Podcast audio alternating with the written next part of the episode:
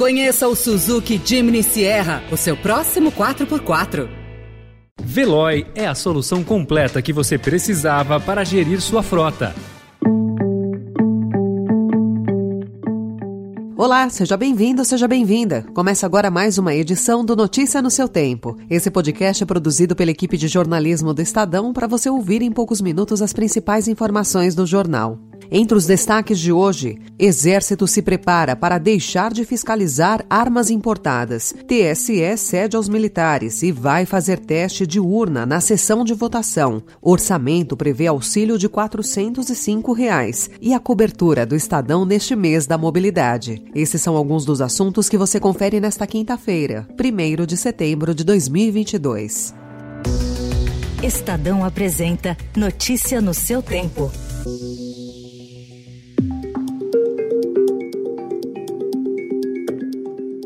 O Exército tem pronta proposta para deixar de forma definitiva a fiscalização de armas de fogo, munições e coletes importados. A medida agrada ao lobby armamentista, interessado em facilitar a importação. A fiscalização seria substituída por um documento internacional que atestaria a qualidade e a segurança dos produtos. Com isso, as importadoras não precisariam mais submeter seus produtos ao rígido processo de certificação nacional, que continua sendo obrigatório para os fabricantes brasileiros. A Taurus ameaça tirar parte de sua produção do Brasil se a portaria entrar em vigor. Em 2020, o Exército suspendeu excepcionalmente a fiscalização por dois anos, alegando falta de estrutura. O prazo termina neste mês. Aliás, segundo os institutos Igarapé e Sou da Paz, o número de armas com caçadores, atiradores e colecionadores quase triplicou desde 2018.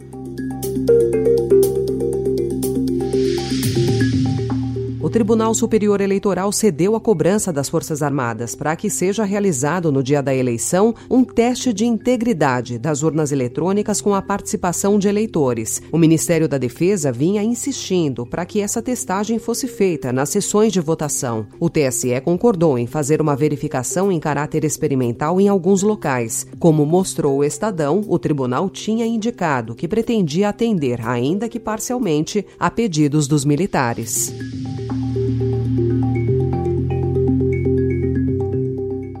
A promessa do presidente Jair Bolsonaro de manter o Auxílio Brasil de 600 reais em 2023 ficou pendente para depois das eleições e pode exigir o aumento de imposto para compensar a elevação dos gastos do programa social. Como o governo e o Congresso não adotaram medidas efetivas de corte de despesas, o projeto de orçamento foi enviado sem espaço para elevar de R$ 400 para 600 reais o valor do Auxílio Brasil, que é uma medida que custaria mais de 52 bilhões de reais. Ficou de fora também a promessa de correção da tabela do imposto de renda da pessoa física. O projeto foi enviado com uma mensagem do presidente aos parlamentares, em que pede apoio do Congresso para alterar novamente o teto de gastos. Ao anunciar os números, o secretário especial de Tesouro e Orçamento, Esteves Conago, reconheceu que todas essas medidas só serão resolvidas depois das eleições.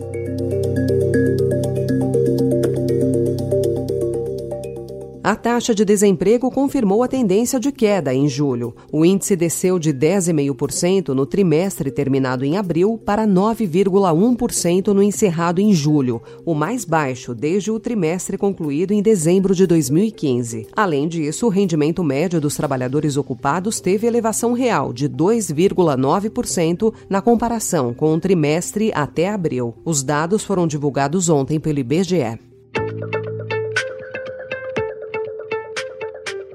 Em São Paulo, a Prefeitura planeja publicar neste mês uma licitação para a instalação de 20 mil novas câmeras de monitoramento em um ano e meio. Com custo anual estimado em 70 milhões de reais, o sistema deve englobar equipamentos com leitura automática de placas de veículo, detecção de movimento e reconhecimento facial. Essa tecnologia de inteligência artificial tem motivado críticas no Brasil e no exterior, por motivos que vão da violação de direitos a falsos positivos. Ao Estadão, a gestão Ricardo Ricardo Nunes defendeu a eficiência do reconhecimento facial e argumentou que a aplicação envolverá também a avaliação humana por agentes da Guarda Civil Metropolitana.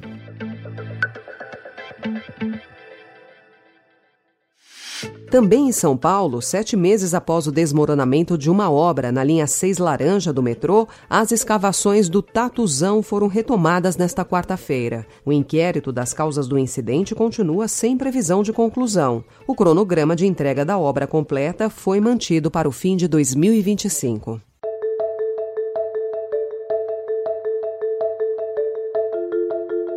A Rússia interrompeu ontem o fluxo de gás para a Europa, citando a necessidade de realizar reparos no gasoduto. A medida aumentou o nervosismo dos governos europeus sobre a confiabilidade do fornecimento de energia russa nos meses de inverno, quando aumenta o consumo residencial. O Kremlin diz que será uma pausa de três dias para manutenção, mas os europeus temem que as torneiras sejam abertas com um fluxo ainda menor ou que permaneçam fechadas, com drásticos impactos socioeconômicos para o continente. Especial Mês da Mobilidade. A partir de hoje, pelo terceiro ano consecutivo, a mobilidade será amplamente discutida em todas as plataformas do Estadão. Afinal de contas, entramos em setembro, o mês da mobilidade. Para celebrar a data, sempre no final do podcast, traremos assuntos para que possamos refletir juntos sobre esse universo: segurança, eletrificação de veículos, políticas públicas, sustentabilidade. Esses e outros temas terão destaque por aqui.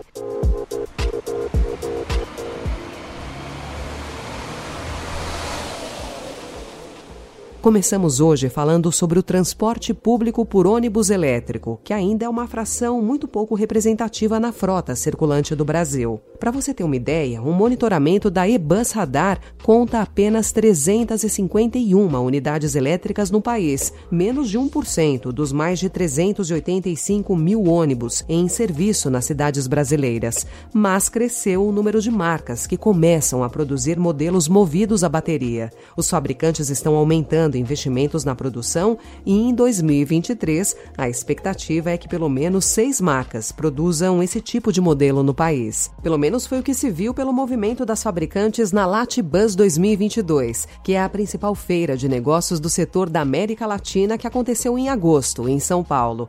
É a transformação para o deslocamento público sem emissão de gases poluentes que começa efetivamente a se mostrar. Essa foi mais uma edição do Notícia no seu Tempo, com a apresentação e roteiro de Alessandra Romano, produção e finalização de Felipe Caldo. O editor de núcleo de áudio é Manuel Bonfim. Obrigada pela sua escuta até aqui e até amanhã. Você ouviu Notícia no seu Tempo.